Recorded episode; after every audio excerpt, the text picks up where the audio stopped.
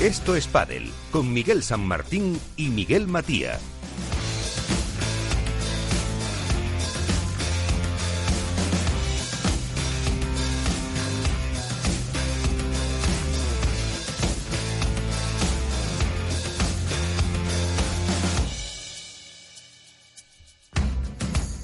Muy buenas noches, esto es Padel. Esto es el eh, programa en el que vamos a hablar sobre todo de lo que pasó en ese Master Final. La competición eh, profesional llegaba a su fin en esta prueba de Mallorca con eh, público y con el triunfo en categoría femenina, pues de las que han sido vamos a decir, dominadoras, o se puede decir tranquilamente dominadoras del circuito en eh, este año con eh, Lucía y Yema, Lucía Sainz y Yema Triay, que han ganado cinco torneos y se han impuesto en el Master Final a las Ases, a Ale y a Ari. Y en categoría masculina, otra vez vuelve a ser maestro Fernando Velasteguín, que con Tapia conseguía vencer a los que habían sido también mejores este año, a Juan Lebrón y a Ale. Como digo, eso lo analizaremos con todos nuestros eh, compañeros en los próximos minutos en este espacio dedicado al mundo del padre, el que intentamos pues acercarles, eh, como digo siempre, lo que no se ve. Así que ya, enseguida, vamos a comenzar.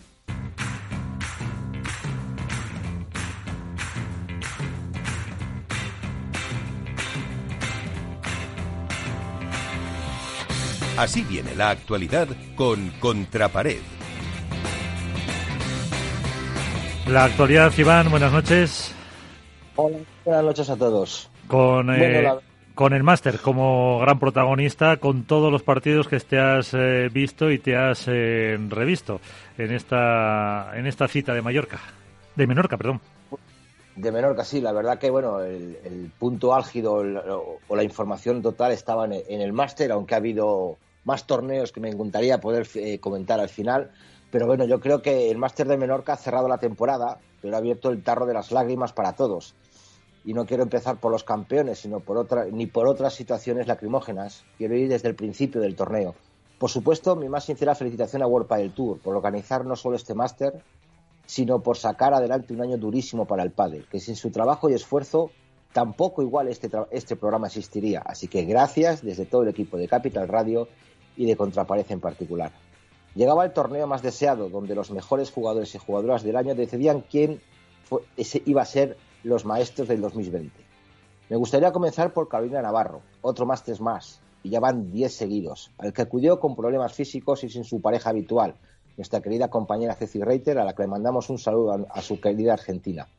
No pudo hacer más, no pudo hacer mucho más a Carolina con la vikinga, pues enfrente se encontraron con Gemma y Lucía en modo tormenta, pero ver siempre a Carolina en una pista y su esfuerzo es algo encomiable. Las debutantes Riera y Araujo dejaron su pabellón alto. En el primer partido ante las Martas las metieron el miedo en el cuerpo al vencer el primer set, cayendo luego en el tercer set ante unas centradas Martas que supieron resolver su primer combate. Y por fin llegaba uno de los partidos épicos que hemos tenido en este máster. Se enfrentaban Tello Chincoto contra Maxi Dineno y ay madre mía lo que se vio. El partido en sus dos primeros sets transcurría de forma normal, subidas y bajadas de cada pareja, un set para cada uno. Martín Dinero parecía que jugaba al menos su cuarto máster, un set para cada pareja y empezaba el drama. En el tercer set, Martín y Maxi llegaron a ponerse con un 5-2 y dos bolas de partido, pero el gato y un supersónico super ratón consiguieron llevar el partido a un tiebreak de infarto. Auténticamente de infarto, Miguel. ¿Por qué? Porque se pusieron 5-2 arriba, con bolas de 5-2 arriba en el tiebreak y sucedió lo que nadie quería. El de Ceiza iba a recuperar una bola y cayó al suelo desplomado. Parecía una torcedura, pero los gritos de dolor parecían presagiar algo más grave. Solo eran calambres. Y me pregunto yo, ¿solo? Si no se podía ni levantar del suelo.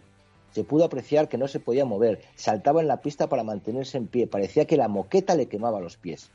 Un saque de Jada de Fede a Martín apretaba el marcador, pues recuperaban el break y igualaban a cinco la muerte súbita. Maxi se tuvo que multiplicar en la pista para ayudar a su compañero más rengo que nunca, para por fin llevarse el partido por un 9-7 en el tiebreak y Maxi tuvo que ayudar a salir de la pista a su compañero, que se desplomó sobre la moqueta roja de World del Tour, donde allí mismo nuestro compañero Nacho Palencia tuvo que hacer la entrevista en el suelo para la tranquilidad de sus aficionados y Ari.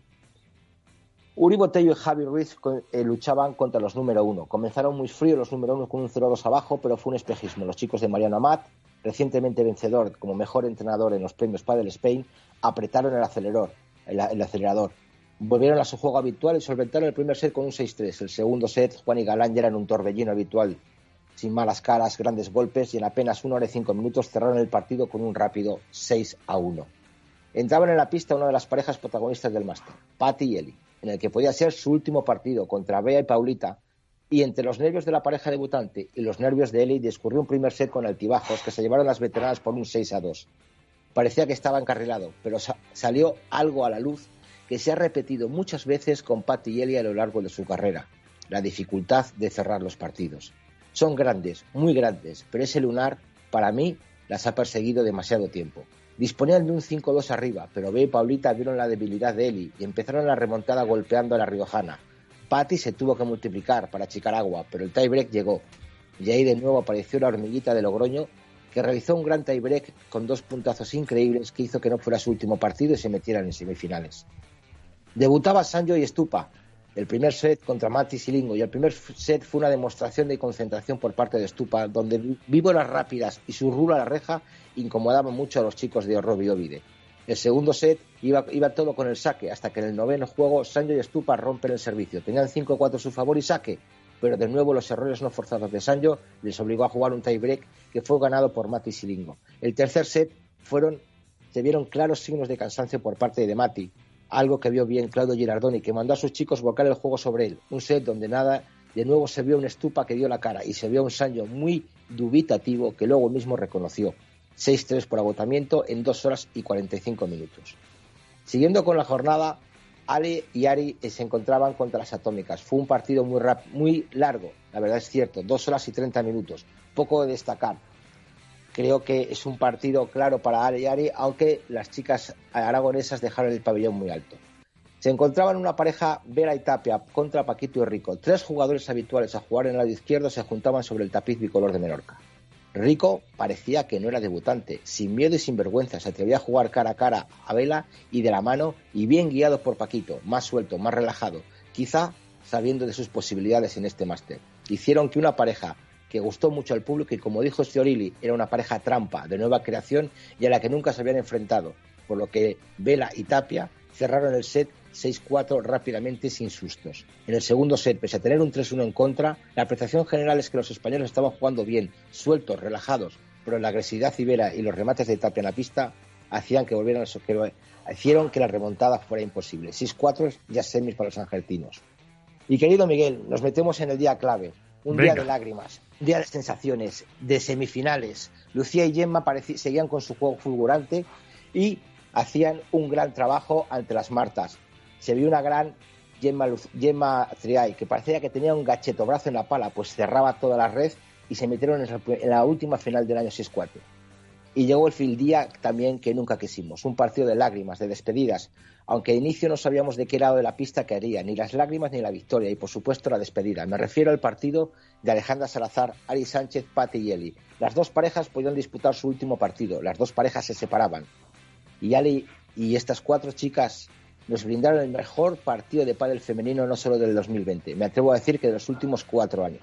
Fuerza, valor, respeto, coraje, raza, crisis, de todo en más de tres horas y quince minutos.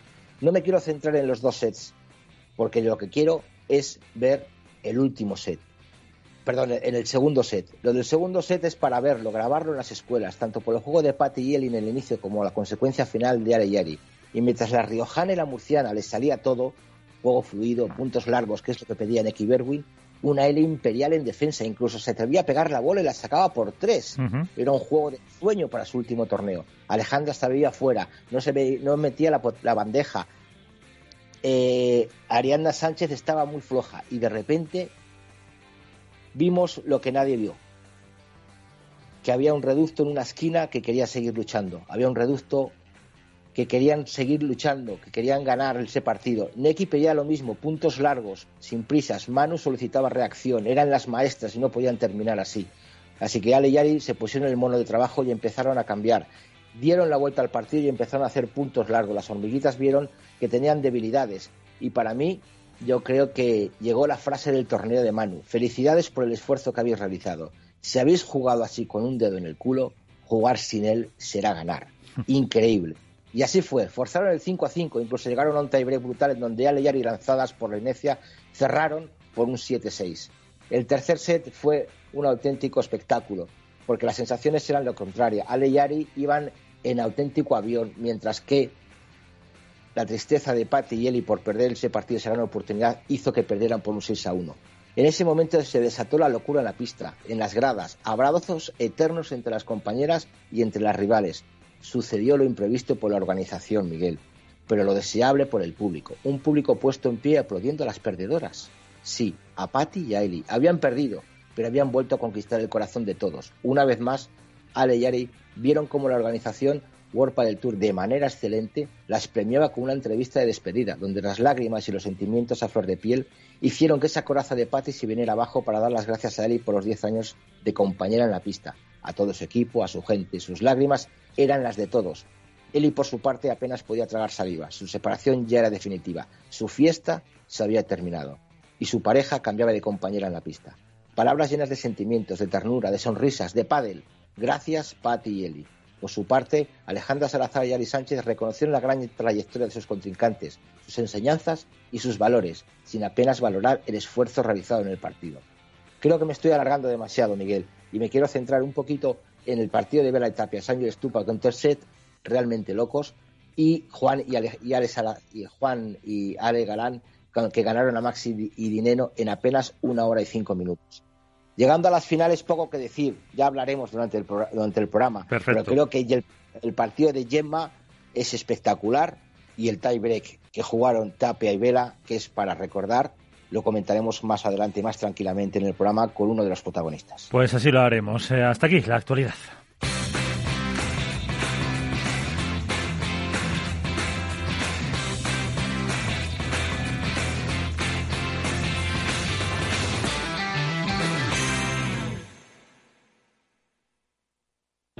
Capital Radio existe para ayudar a las personas a formarse y conocer la verdad de la economía.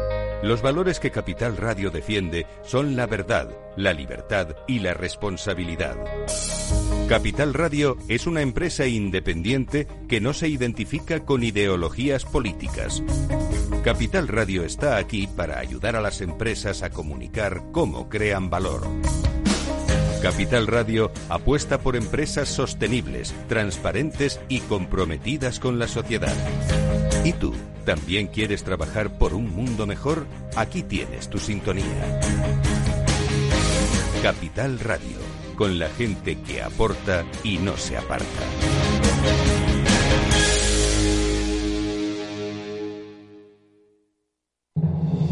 Atalayar vuelve a Capital Radio todos los lunes a las 10 de la noche. El espacio de análisis sobre la actualidad internacional regresa con los grandes asuntos que son noticia en el mundo. Un programa de referencia para comprender lo que ocurre en el contexto global, por qué ocurre y cuándo ocurre. Atalayar en Capital Radio con Víctor Arribas. Los lunes a las 10 de la noche. Hook Paddle patrocina esta sección. Hook Paddle Time is now.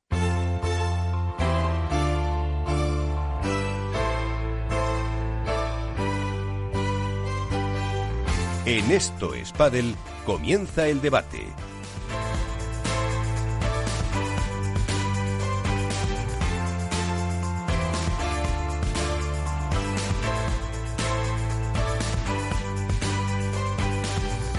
Y seguimos con Iván Hernández contra pared y eh, añadimos a Alberto Bote de la Dormilona de As. Alberto, ¿qué tal? Muy buenas. Muy buenas noches, ¿qué tal? ¿Cómo estáis? Muy bien, con eh, también eh, artículos eh, muy interesantes que pueden leer, porque yo creo que, como decía Iván, de las finales ya hablaremos porque no sé si la imagen que queda de este máster es esa derrota de Patti Eli y el triunfo de Vela quizá como lo más destacado, como ese pozo que te ha quedado o no, eh, Alberto. Sí, yo creo que un poco sí, ¿no? Eh, como, como reflejamos en, la dormilona eh, de As, eh, nunca unas perdedoras habían sido tan, tan ganadoras al final. Y la, imagen del torneo, sin ningún tipo de duda, es la despedida de Patti y, de Eli. Por todo lo que simboliza. No, no por la forma, que evidentemente dolió, porque esperamos quizá ¿no? esa despedida épica en, en una final de un máster, en un año tan complicado, sino, bueno, pues porque aunque conocíamos que se iban a separar desde hace ya tiempo, no acabamos de creérnoslo. Son, muchos años. El pádel profesional ha crecido con Pat y Eli casi diría desde sus, sus orígenes, o por lo menos en esta, en esta última etapa y bueno, pues duele, ¿no? A todo amante del pádel eh, duele mucho, sobre todo, creo que nadie ha reflejado mejor el sentimiento de un deporte, en este caso el pádel, como lo hizo Nacho en, en Padelazo, que invito a, todo el mundo a que lea sobre la despedida de Patti Deli, que de verdad es una maravilla de artículo. Y luego lo de Vela, pues, como decía Miguel, eh, al final es que hablar de Vela no, no nos podemos cansar de hacerlo a pesar de que todas las semanas le, le citamos, pero es que eh, Vela consigue reinventarse casi cada semana, casi cada entrenamiento para poder ser, eh, no sé si protagonista, pero sí una de las estrellas por, por méritos propios. Y, no me quedo tanto con la victoria, con la capacidad de reinvención deportiva, de poder anular o de minimizar a Galán y a Lebrón o de acompañar y ensalzar a Tapia, que estuvo excelso, por supuesto. Para mí lo, lo destacable es el, discurso que tiene siempre fuera de la pista. Gana un máster eh, en el año más complicado después de, la lesión de 2019 y, y sus palabras eh, reflejando un poco, haciendo esa catarsis de lo que ha sido el último año y medio junto a Tapia, eh, en un tipo que tiene más de 40 años, que lo ha ganado absolutamente todo, que es un icono no solo del pádel sino del deporte, eh, es verdaderamente eh, brutal y, muy poco habitual. Es muy poco habitual ver a un deportista eh, ser capaz de, psicoanalizarse y abrirse de una forma tan sincera ante el público, ante los medios de comunicación y expresar esas, esas emociones. Para mí sí, para mí fueron las dos, las dos grandes instantáneas del máster. Es que además cuando eh, se habla de un profesional eh, en cualquier deporte, casi eh, hay que seguir el ejemplo de, de Vela, que como dices tú, con esa edad, cómo está reinventándose, cómo poco a poco va adaptando cambios, mejorando, estudiando, dedicándose realmente en cuerpo y alma a lo que ha sido y es su profesión todavía. Y parece que con posibilidades de seguir unos cuantos años más y el físico, más que el físico, las lesiones le respetan, pues después de un año complicado, fíjate también, Iván, eh, todo lo que, lo que ha conseguido. Hombre, la verdad que lo que dice Alberto, no hay calificativos para, para describir a lo que hace Vela, ¿no? Yo creo que el partido de la final, yo lo comentaba aquí, aquí en casa, es como ver a, al tío que va a jugar con los sobrinos, ¿no? Un señor de, o un caballero, en este caso de 41 años, jugando con chavales de 20, 21, es como el que queda con sus sobrinos a jugar un partido y les da una lección a los cuatro, pensando en que a los tres, pensando en que los tres jóvenes decían, Buah, con el abuelo no con el, abuelo no va a poder, con el abuelo vamos a ganar, vamos a ganar a este señor y vamos a demostrarle que la juventud pega aquí la de, la de siempre y se demostró que no, que la veteranía es un grado, que el que el hecho de que juegue Vela, como siempre le digo yo, y se lo digo con todo el cariño del mundo, estilo serbio, ¿no? Ese estilo italiano, serbio, que cuando quiere parar el juego lo para, cuando quiere parar la bola la para, cuando se tiene que subir el calcetín se le sube tres veces, marca los tiempos del partido.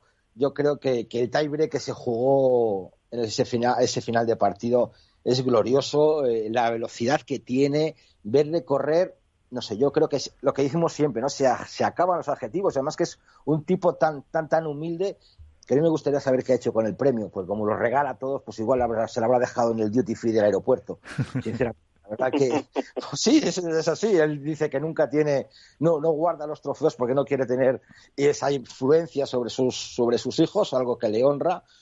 Pero yo creo que, es increíble. Lo de este hombre es irrepetible. Y si Argentina tuvo a Maradona, que piensen en Argentina, que también tienen a Fernando Velasteguín. Y, fíjate además que, eh, eh, yo creo que mm, cuando allí antes de la pandemia empezábamos la temporada, que eh, si con Tapia, que si Vela a la derecha, que tal, eh, yo creo que nadie esperaba este este final de la de la temporada con ganando el máster y, y, otra vez de vuelta a la izquierda, obligado por las circunstancias durante la temporada. Bueno, obligado más bien, yo creo que fue una reconversión, ¿no? Yo creo que vieron que Tapia a la, vamos, que Vela a la derecha no funcionaba bien y yo creo que fue una decisión del equipo, ¿no? El pasarse otra vez a la izquierda y es cuando ha habido eh, esa evolución desde Madrid, que fue cuando empezaron ahí, y el siguiente en Italia también jugaron así. Yo creo que ellos mismos vieron que había un pequeñito problema, un pequeño ajuste y ha sido ajustarlo y ganar el máster. Ha sido ajustarlo y ganar a la son los de los pocos que han ganado a Juan y, Ale, junto a Fede Chingoto y Javi Yuri, me parece. Yo creo que nadie esperaba yo, este final, es el que deseaban, ¿no? Yo, yo, creo que creo la adaptación de Vela al revés. Eh, tengo la sensación de que era el plan A de la unión con Tapia, pero de por medio estuvo la lesión y lógicamente Vela tuvo que taparse porque necesitaba un proceso de readaptación deportiva para competir en la élite y, la lesión que tuvo estuvo a punto de dejarle fuera de bueno de la competición quizá de una forma definitiva. Entonces se escondió por decirlo de alguna forma en el drive adaptó su juego lógicamente porque Tapia estaba en plenas condiciones y porque es probablemente uno de los dos tres jugadores que va a marcar el padre desde el revés en la próxima década pero pero creo que era el plan A desde el principio. O sea sacar a Vela de su zona de confort, de su estatus no eh, habitual, simplemente fue algo eh, obligado por las circunstancias. Por, mucho que Tapia tenga la proyección que tenga, a mí no creo que sea muy es muy arriesgado eh, sacar al mejor revés de la historia de su sitio para probar a ver qué tal funciona la derecha. Pero creo que fue una circunstancia temporal y la y la realidad ha sido que a pesar de que todos nos quedamos con ganas muchas veces de ver a Tapia eh, más suelto, con una mayor participación, porque es algo lógico que desde el drive se suele eh, jugar eh, siendo un tipo tan tan ofensivo como Tapia, pues se carga más al revés y toda la capacidad de, volumen de juego que Vela es capaz de aglutinar, pues toca menos bola, pero lo normal es que Vela parta desde el revés, no porque sea mejor que el que tenga enfrente o porque vaya a determinar más el partido, sino por la capacidad que tiene para adaptar los partidos a los intereses de, tanto suyos como de su pareja. Y eso, a la larga, suele ser determinante. No ha pasado con Lebron y con Galán en muchos partidos por muy poco, no lo olvidemos, porque ha sido durante los últimos encuentros los partidos han estado muy, muy igualados y si han caído del lado de Ale y de, Lebron es porque estaban en el momento dulce y eran capaces de definir más y mejor que, el resto, pero esto es la consecuencia de la influencia que tiene Vela tanto mental como deportiva, en un partido de pádel. Fíjate que antes acaba de decir Iván que Argentina ha tenido Maradona y ahora tiene otro muy grande como es eh, Fernando Velasteguín. Maestro, ¿qué tal? Buenas noches. Buenas noches, ¿cómo les va? Muy bien, enhorabuena, lo, lo primero. Muchas gracias, contento de cerrar un año así, la verdad que un poco sorprendido que hayamos terminado como pareja número dos, eh, porque arrancábamos el máster de pareja, bueno, cuatro, aunque tres, tres, pero cuatro en la realidad y podíamos terminar de pareja cinco en función de cómo iba el pecho chingote y terminamos ganando el máster y y cerrando un año como pareja número dos del mundo, que la verdad que estoy muy contento porque es la primera vez en mi carrera que soy número dos, así que disfrutándolo. Eh, estábamos eh, repasando, como ellos, con Alberto Bote y con Iván de Contraparece, un poco cómo ha sido eh, la evolución marcada por al principio por esa lesión, la nueva pareja con, con Tapia, con, con Agustín, un lado primero, luego el otro. O sea que sinceramente tú no esperabas que ahora mismo, un 15 de diciembre, estuviéramos saludándote como campeón del máster. A ver, yo venía de dos años muy malos. En 2018, aunque lo terminé muy bien, ganando el máster, eh, después de siete, ocho torneos, veníamos con Pablo Lima y me, y me rompo y me rompo el codo después de haber mantenido el número uno en una final que nos la jugamos con Sancho y Maxi en Valencia, que jugamos muy bien, y después de ganar en Suecia voy a jugar a Mija y me rompo el codo, parecía que era el final de mi carrera porque el médico no me quería operar porque me, me decían que una operación así era el final y aguanté cuatro meses y medio con los puntos que tenía gano el máster. Y bueno y el 2019 después del quinto torneo la lesión en el tendón y venía de dos años muy feos eh, con lesiones muy difíciles de cuatro y de cinco meses. Y yo sé y, el, y, el, fuerte en toda mi carrera deportiva fue la continuidad, porque yo no soy un jugador, a mí no me vas a ver casi nunca en las mejores jugadas del partido o nunca, pero sí me vas a ver que soy un jugador que si puedo jugar 20 torneos por año, que juego los 20 torneos a una puntuación de 8 puntos. Y eso no lo he podido hacer en los últimos tres años y, y yo sabía que con la continuidad de los torneos iba iba a ir jugando cada vez mejor y yo creo que terminé el año jugando en un nivel que a pesar de la edad les puedo competir a estos chicos que les llevo 20 años. Sí, y alguno más incluso ah, todavía. Eh, Iván. Hola, muy buenas noches. Fernando. ¿Qué tal, Iván? Fue muchísimas felicidades. Bueno, te lo mandé por, por WhatsApp personalizado, creo que mereció la pena. Te vuelvo a decir que gracias por lo que has dado por el pádel y gracias que a ti he ganado un jamón en una porra. Ya te mandaré unas. también ha preguntado antes que vas a hacer, también ha, comentado Iván, por si luego lo, lo escuchas ya cuando se emita, que le, cuando se queda subido, eh, que como tú no quieres tener eh, premios, nos dijiste aquí eh, que mm, no querías eh, que, tus hijos pues muchas veces vieran tanto trofeo, dice, seguro que lo ha dejado en el duty free del, del aeropuerto. Te lo dice porque si así se pasa iban a por él. Ah, no, este, este se lo llevó se lo llevó Mark, Teddy Jorge, que me lo habían pedido gane o pierda, como el subcampeón tenía un trofeo, eh, para el Vela Padel Center en Alicante, eh, así que mira, gané el torneo de maestros y al mes de tener el, club abierto ya tiene un trofeo ahí, así que se lo di a ellos para que se lo mande a, a Teddy Lafón, que es el director deportivo del club, y lo tengamos ahí como un recuerdo muy lindo. Bueno, Iván, te quedas con el jamón.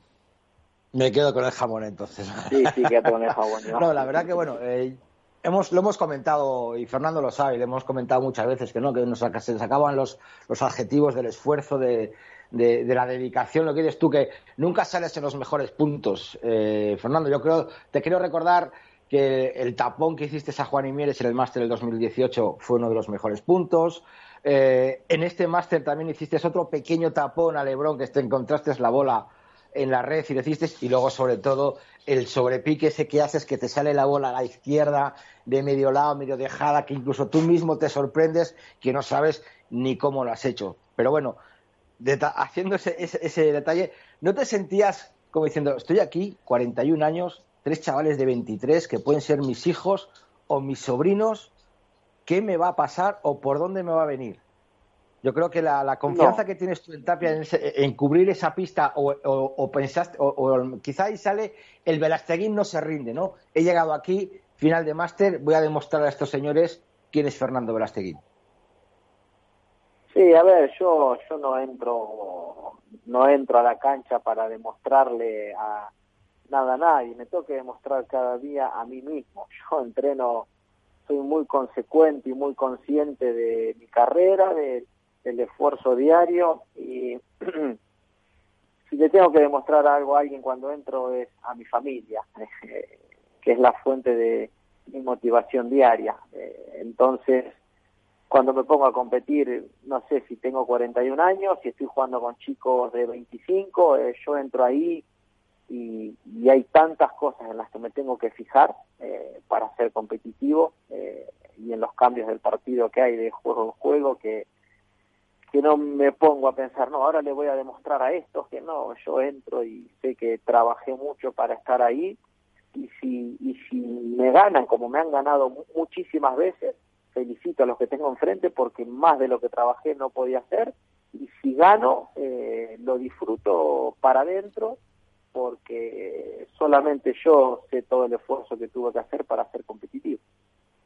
Una cosa, Vela, una última, una anécdota, a ver si, me lo dices si es verdad o no. Nosotros sabemos que, en tu pala, en la muñequera, tienes la, la, frase de tu hija, ¿no? Un Velastegui nunca se rinde. ¿Cuántas veces lees esa frase en un partido? ¿Te, motiva? ¿La, ¿La ves en algún momento? ¿Te das cuenta que la llevas ahí? Mira, cuando Wilson me propuso ponerlo para toda la colección, porque en toda la colección y para siempre va a estar esa frase ahí, la verdad que se me llenó, se me llenó el pecho de aire, iba con el pecho inflado, feliz y más que nada por el hecho de que era algo que es una frase que le digo que le digo a mis hijos. Y para ser sincero, que yo te podría contar historia así, me la miro en todos los cambios de lado, eh, no, no la miro, eh, pero sé que está ahí y sí me hace más ilusión porque cuando estoy durante el partido estoy tan, tan concentrado que no me fijo en eso, pero sí cuando estoy en el hotel tranquilo o en mi casa y veo las paletas ahí y veo esa inscripción, eh, te mentiría si no te digo que, que siento un orgullo inmenso. Alberto. Muy buenas noches, Fernando, ¿qué tal? Hola, Alberto, ¿cómo te va? Bueno, lo primero, enhorabuena, evidentemente, por, por el título.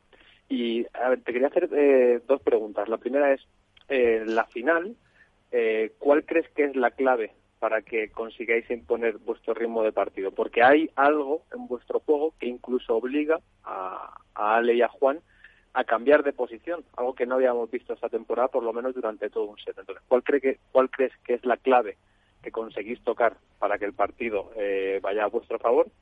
Y la segunda tiene que ver con, con el discurso que, das una vez que finaliza el torneo. Eh, haces hincapié en bueno en esta última etapa junto a Agustín que has tenido que adaptarte ¿no? y adoptar quizá un papel parecido al de padre e hijo en, la relación personal me gustaría saber en qué ha cambiado esta etapa junto con Agustín a Fernando Velasteguín tanto dentro de la pista como fuera a ver, te arranco por la última. Eh, cuando arrancamos con Agustín éramos pareja 11, él tenía, eh, no había cumplido o había cumplido los 20 años, porque yo justo me lesioné y no pudimos empezar a jugar. Y yo tenía claro que si quería estar a la altura del desafío tenía que cuidarme mucho, porque había una diferencia de edad, de velocidad, de, de juego, de destreza muy grande. Y la verdad que eh, yo vivo mi vida en el día a día con una ilusión muy grande y tenerlo a al lado por el cambio que habíamos hecho con Pablo, que a nivel no era un cambio de juego, yo me cansé de decirlo siempre, no era un cambio de juego porque Pablo después demostró que con Ale ganaron un montón de campeonatos, pero habíamos perdido la ilusión y para mí es el motor diario. Y con Agustín es eso, me dio ilusión y si te digo que que lo quiero como un hijo es, exagerar un poco, porque todos los que somos padres, ¿no? El, amor hacia nuestros hijos es único, pero le tengo le tengo un cariño que se ganó mi corazón. Yo soy una persona que que yo te yo te hago ver si, si, te quiero y te hago ver si no te quiero, Alberto. Yo si no te quiero no soy falso y te digo, si no si no te quiero y no te no tengo ganas de saludarte, lo hago, ¿entendés? Porque no, no, no tengo que demostrarte, no, qué simpático soy. Y con Agustín se ganó mi, se ganó mi corazón en un año y medio.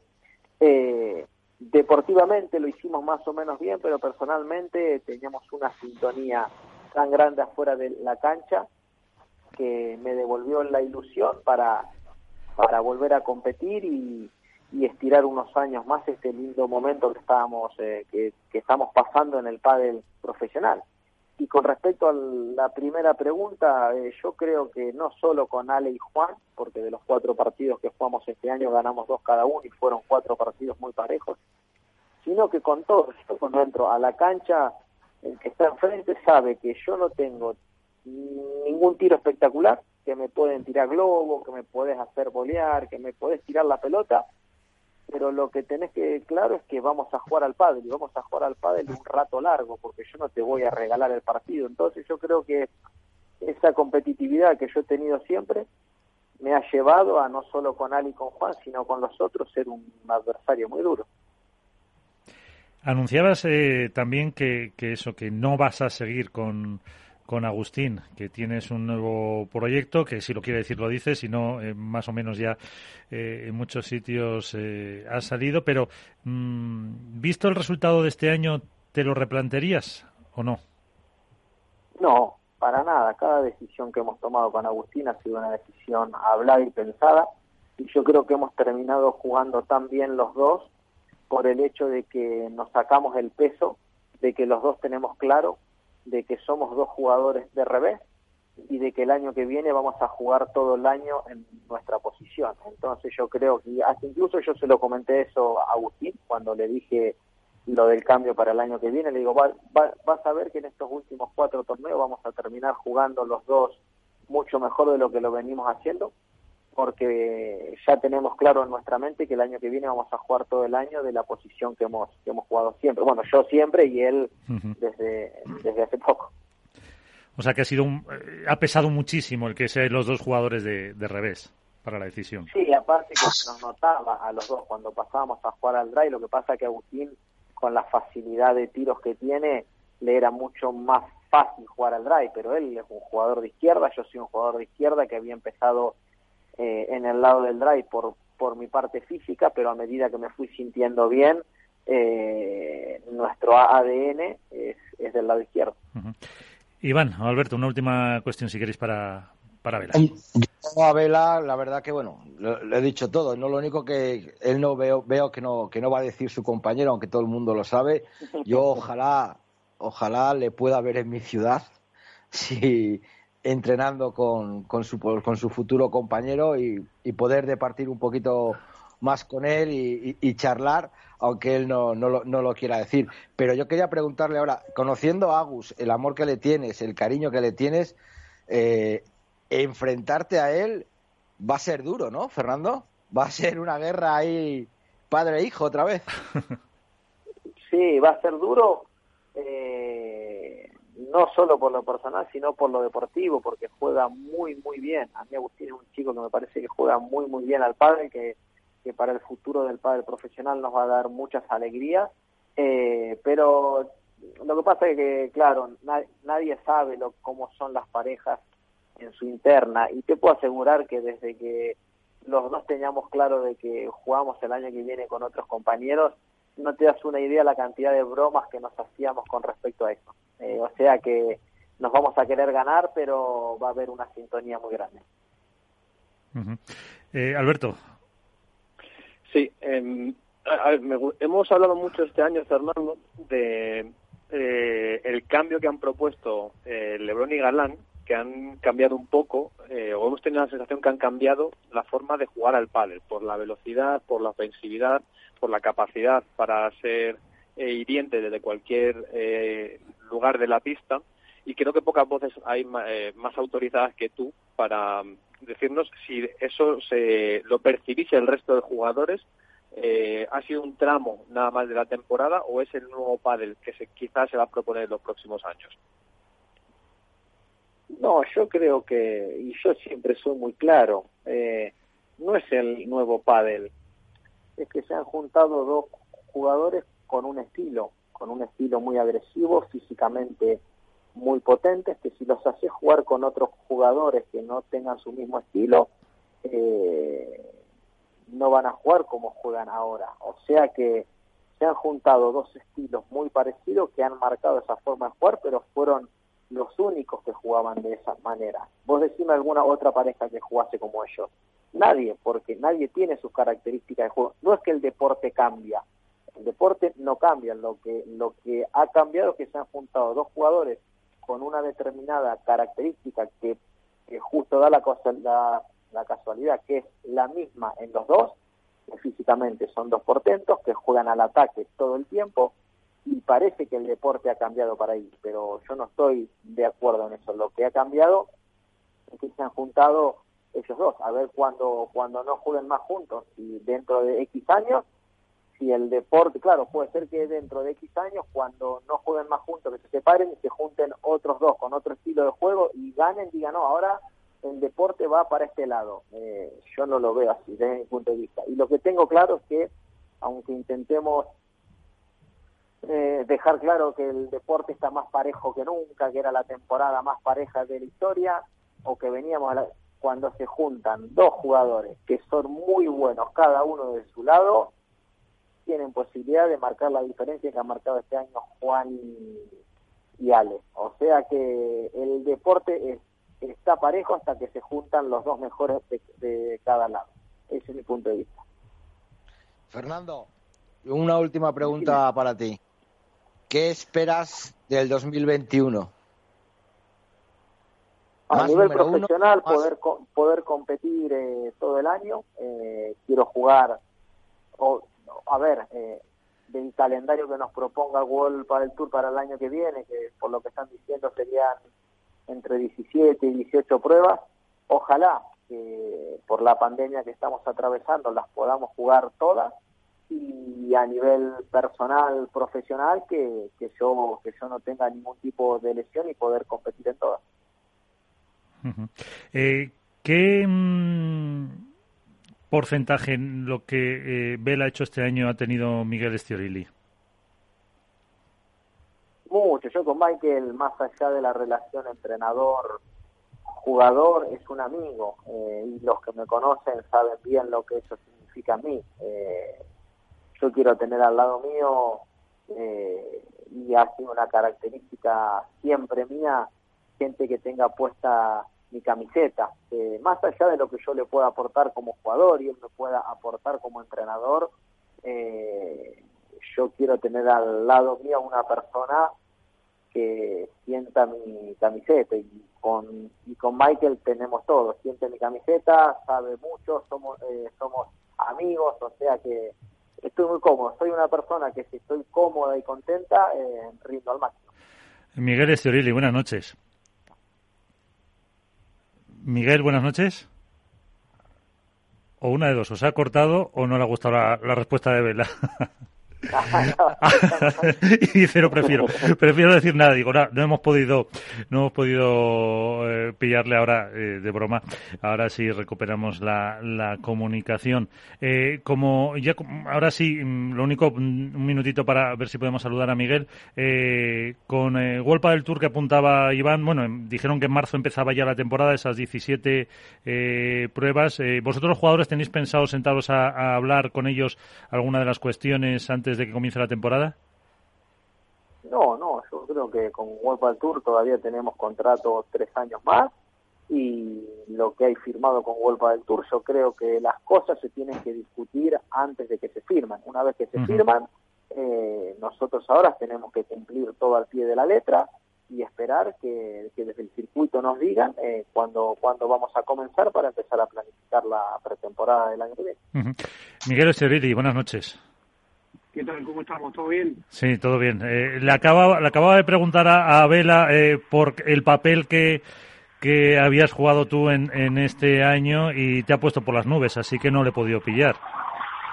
Pero ahí, ahí tienes a, Fernando también que ha destacado, pues eso, eh, como un amigo y, y ¿qué ha contribuido, en qué ha ayudado Miguel Estiorilli, Michael, como te llama, en, eh, en esta temporada que ha terminado tan bien para, para el crack? No, a ver, eso creo que no lo, o sea, le agradezco a Vela, yo no puedo decir lo mismo, no lo puedo poner por las nubes. mentira, mentira, una broma. Oye, te está eh, escuchando, ¿eh? Sí, sí, Tiene que aprender a sacar todavía. no, no, pero a ver, eso yo creo que no lo tengo que decir yo en este caso o, nosotros como, como equipo, me refiero al equipo que formamos con, con Tony Martínez también como preparador físico, sino que eso lo tienen que decir los jugadores. Yo creo que lo que hacemos nosotros es ir un poco interpretando y leyendo por dónde van por dónde van ellos, cómo están en cada momento, cómo está su forma de rendimiento, cómo está su vida eh, personal, profesional, cómo se siente, y a partir de ahí eh, ayudarlo, eh, creo yo, con la experiencia que tenemos de tantos años estando juntos pero todo lo demás lo tienen que decir los jugadores. Yo creo que nosotros, siempre digo que los entrenadores tenemos que ayudar a los jugadores a que hagan las cosas lo mejor posible. Te puedo asegurar que lo que ellos hacen dentro de la pista, no sé si por televisión se ha visto bien o no, pero lo que hicieron el otro día es dificilísimo. Es dificilísimo. Pues nada, eh, Fernando, que no hay manera, que os lleváis demasiado bien, parece. Tenemos, eh, lo que hacemos es normal. Sí. pero quién, quién, quién le... Pero, eh, tú le llevas la... no sé de qué se ríe así cuando le digo que es normal, pero bueno, tampoco pasa nada. Eso. No pasa nada. Pero le, llevas le llevas mucho la contraria a Michael o no? ¿A quién? No, no, no, Yo no soy de llevar nunca la contraria. Yo eh, soy de razonar todo y si me lo razonás, eh, me lo haces entender para adelante. Perfecto. Pues eh, Fernando Blesteguín, enhorabuena, muchísimas gracias. Eh, que pases unas felices fiestas dentro de, la situación en la que estamos y muchísimas gracias por atendernos siempre que te hemos eh, llamado. Perfecto, les mando un saludo muy grande a todos. Un abrazo. Pues eh, nos quedamos con, eh, con el mister, con eh, el señor Estiorilli, que le preguntábamos al principio a Fernando y, él casi casi nos reconocía que no se esperaba esta temporada al final como ha terminado. ¿Y, ¿Y tú, Miguel? Yo, la verdad que sí, sí lo esperaba, porque de hecho creo que a mediados de año podríamos haber incluso hecho algún ajuste más y no sé si no hubiésemos optado al, al número uno, porque yo confiaba que, que les podíamos ganar a todos y de hecho les hemos ganado a, a todos, o sea, en, este máster ganándole a, a, Sancho y a Estupa, hemos terminado de completar el año. Eh, tal vez nos hubiese faltado ganarles alguna vez más durante, durante el año, algún partido que perdimos que tal vez se podría haber ganado, pero bueno, a ver, esa es mi opinión. Eh, los, chicos también lo, han visto así, pero bueno, hay, que hacerlo en ese momento, justo en un momento determinado. eh, Iván. Hola, Miguel, muy buenas noches. Muy buenas. Bueno, la verdad que yo con Miguel es una cosa de. es un maestro, para mí es un auténtico maestro, sobre todo psicológico. Y yo quería preguntarte, eh, esta última novedad que hemos tenido en el World Pile Tour de tener el micro entre, entre bastidores, por decirlo de alguna manera, eh, el que sabíais que os estábamos oyendo.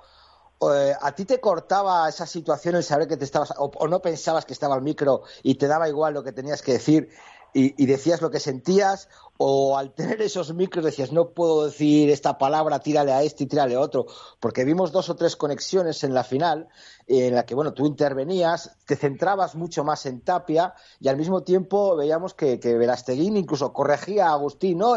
Y hubo una vez que me, llamó la, me llamó la atención el que dices calla, Vela, diciendo, le mandaste callar, diciendo, calla que estoy yo y quiero centrar al chico. ¿Te das cuenta de esa, en esa situación de que tienes un micro ahí justo delante?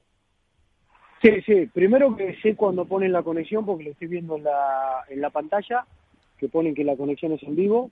Eh, en mi caso particular, yo no me corto para nada, hago lo, mismo que he hecho siempre.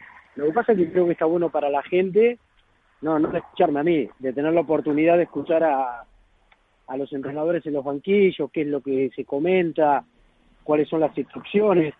Y nada, se puede escuchar, entre comillas, que lo mande a callar, no, no lo mando a callar, simplemente vamos hablando por turnos. Eh, el, todos tenemos cosas que decir eh, cuando vienen los cambios de lado, porque ellos vienen de jugar y vienen con su opinión y vienen con unas pulsaciones determinadas.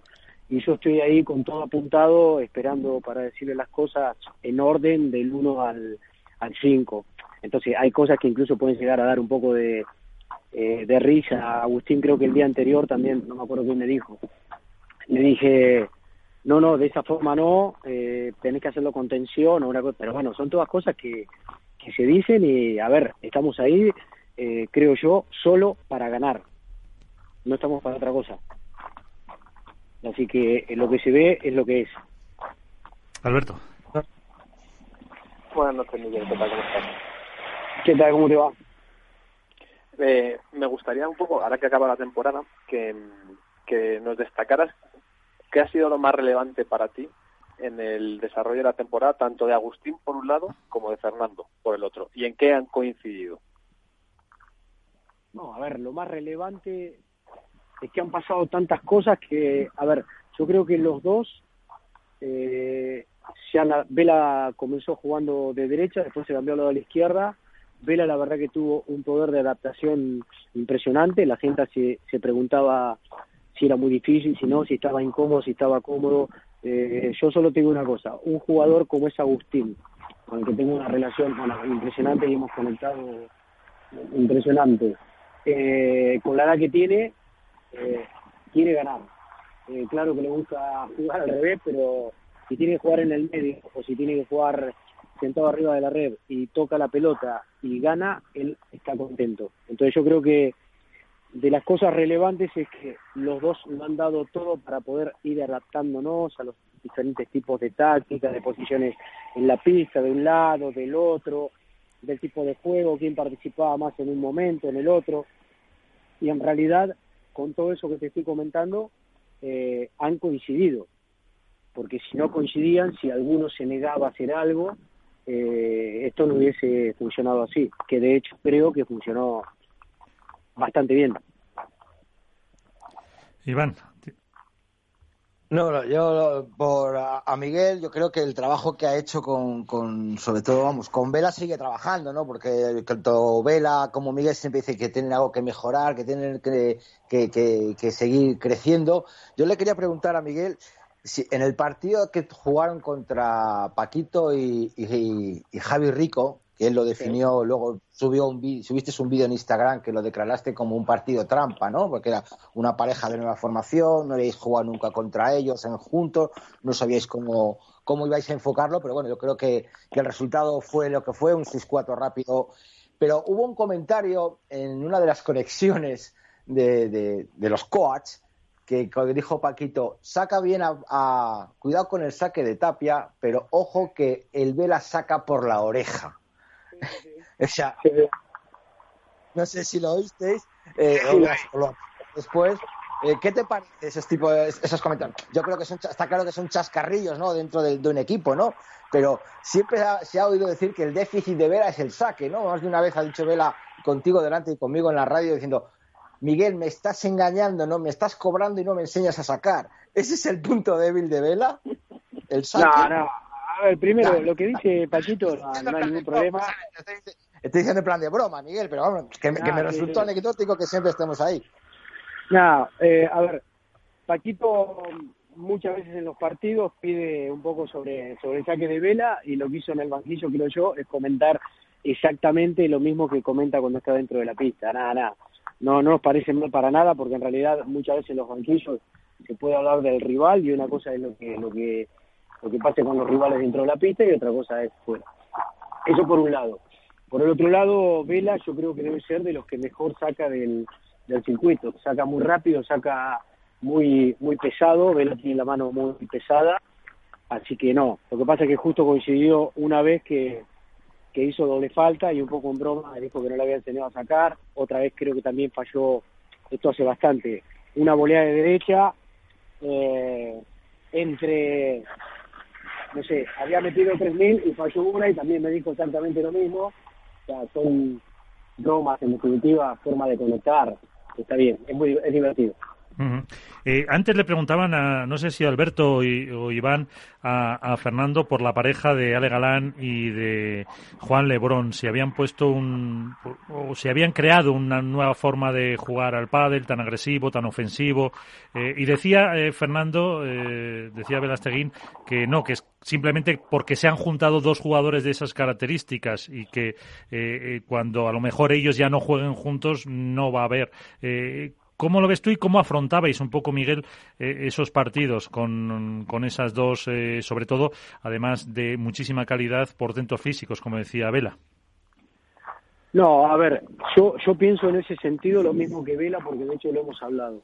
Yo creo que se han juntado dos jugadores con unas características determinadas y que hacen un juego de acuerdo también a las características que tienen ellos. De la misma forma que hacen ese juego, creo yo que hay otro tipo de juego que tal vez no lo no lo hacen. Eh, hay que ir viendo también las diferentes pistas, si está más lenta, si está más rápida, hay un montón de cosas que, cuentan. Y luego también lo que se trata es que los de enfrente tienen que saber solventar esas em, situaciones, pero creo que se han juntado, de la misma forma que en otro momento se juntaron Juan y Vela, se juntaron Pablo y Vela, y que también jugaban, porque ahora lo estamos viendo ellos, pero yo me acuerdo en la época de Juan y Vela, decían que jugaban a otro pádel, que jugaban a otra velocidad, etcétera, cuando jugaban Pablo con, con Vela, digamos, en el fondo se agarraban un montón a la pista, era imposible ganarles un punto y cuando iban a la red te mataban. Eh, y bueno, y estos, eh, creo yo, los dos son bastante altos, tienen bastante envergadura, se mueven bastante rápido, cubren mucho la pista, pero bueno, a ver, eh, todo tiene solución. De hecho, en todos los deportes siempre han ido apareciendo cosas y se han ido solucionando. No hay deporte que eso no, no, no haya pasado. Así que es, o sea, por supuesto, a ver, no te voy a decir la táctica para, para ganarle, pero eh, claro que se puede neutralizar los tiros. Hay que estar concentrado, hay que saber lo que hay que hacer. Lo que no, lo que sí no se puede, te puedo asegurar, es entrar a un partido así sin tener claro lo que vas a hacer. Porque a los cinco minutos vas 3-0 bajo. Entonces, eso es importantísimo. Hay que tenerlo claro. Tampoco hay que hacer 750 cosas, pero las cuatro o cinco que tenés que hacer las tenés que tener claras, qué hacer cuando sacás, qué hacer cuando devolvés, qué hacer cuando está en el fondo, cuando está en la red, con las transiciones, etcétera, etcétera. Eh, eh, a, ver, plantearlo así no parece, no, no es tan complicado. Luego, por supuesto, hay que ponerlo en práctica. Claro, con esa estrategia que no nos vas a decir, Iván. Eh, la verdad que no lo va a decir. Pero yo sí que le quiero preguntar algo así un poco más complicado a Miguel. Miguel, tú ahora mismo bueno, despides, por decirlo de alguna manera, a Tapia, no sé si seguirá viviendo en Barcelona o supuestamente a lo mejor se va a vivir a la ciudad donde va a estar su nuevo compañero, a Bilbao con Lima. Tú ahora mismo, eh, dos preguntas. ¿Dónde ves el tope de Agustín Tapia? Porque hemos visto la repercusión incluso que, hemos, que ha tenido en los, en los medios informativos de, de Argentina con cantidad auténticas portadas de primera página con Agustín Tapia. ¿Dónde está el tope de ese chico? Y ahora que si sabes que le vas a tener enfrente y que le vas a tener de cruzado con Vela, ¿ya tienes pensado o incluso has visto alguna debilidad de Tapia para, para decírselo a, Vela, por aquí tienes que ir a por él? A ver, primero, yo no lo despido a Tapia, eso primero. O sea, no, se refiere no, se refiere a una despedida, no, no, de echarlo. No, no, claro. Eh, despedida de, que se va del equipo, esa era la frase. Me refiero, nos, nos llevamos espectacular, hemos compartido un, tiempo espectacular y, y de hecho eh, le gustaría seguir entrenando conmigo y yo estoy encantado. O sea, me refiero, eso para empezar. Segundo, el tope que le veo, no le veo ningún tope. Eh, porque si vos me decís a cuánto está Agustín ahora mismo, yo no sé si ha llegado al 60%. O sea, le queda, le queda muchísimo por delante, tiene muchísimo talento, hay cosas que hace de una forma eh, natural, eh, pero también hay un montón de cosas. A ver, en todo este año y pico, eso te lo puedo decir, él ha mejorado y ha aprendido un montón de cosas, imagínate lo que va a seguir mejorando y aprendiendo en todo este tiempo. Y con respecto a lo que me preguntas de qué le voy a decir a Vela si conozco las debilidades de Agustín o no, a ver, aquí todo el mundo se conoce, eh, Agustín sabe lo que hace Vela, Vela sabe lo que hace Agustín, todos sabemos eh, lo que hace cada uno y, claro que cada uno sabe cómo jugar del otro. Luego lo que hay que hacer es como, como lo digo siempre, eh, una cosa es conocer la táctica para, para ganarle a alguien en lo que hay que hacer y otra cosa es luego meterte en la pista y poder hacerlo durante todo el tiempo que te da el partido para poder llevar a cabo eso. Pues eh, lo veremos el, año que viene en frente. La, la, última cuestión, Alberto. Sí, eh, hay, una duda ¿no? que, en los últimos años se ha planteado que es eh, hasta cuándo jugará Fernando. Y, creo que tú, que le conoces desde hace tantos años y que probablemente eres la persona que más ha compartido momentos deportivos con él, ¿cuál crees que es el, el techo que el propio Fernando se marcará a decir, hasta aquí ha llegado mi etapa como jugador profesional? No, mira, yo creo que hay eh, dos cosas importantes.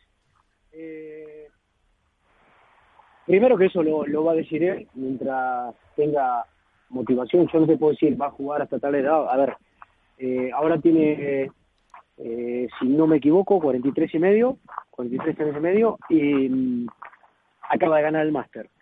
Y está al nivel de todos. O sea, está demostrando que puede jugar al nivel de todos y yo creo que todos los torneos pueden jugar al nivel de todos. Entonces, punto número uno súper importante, que lo respeten las lesiones.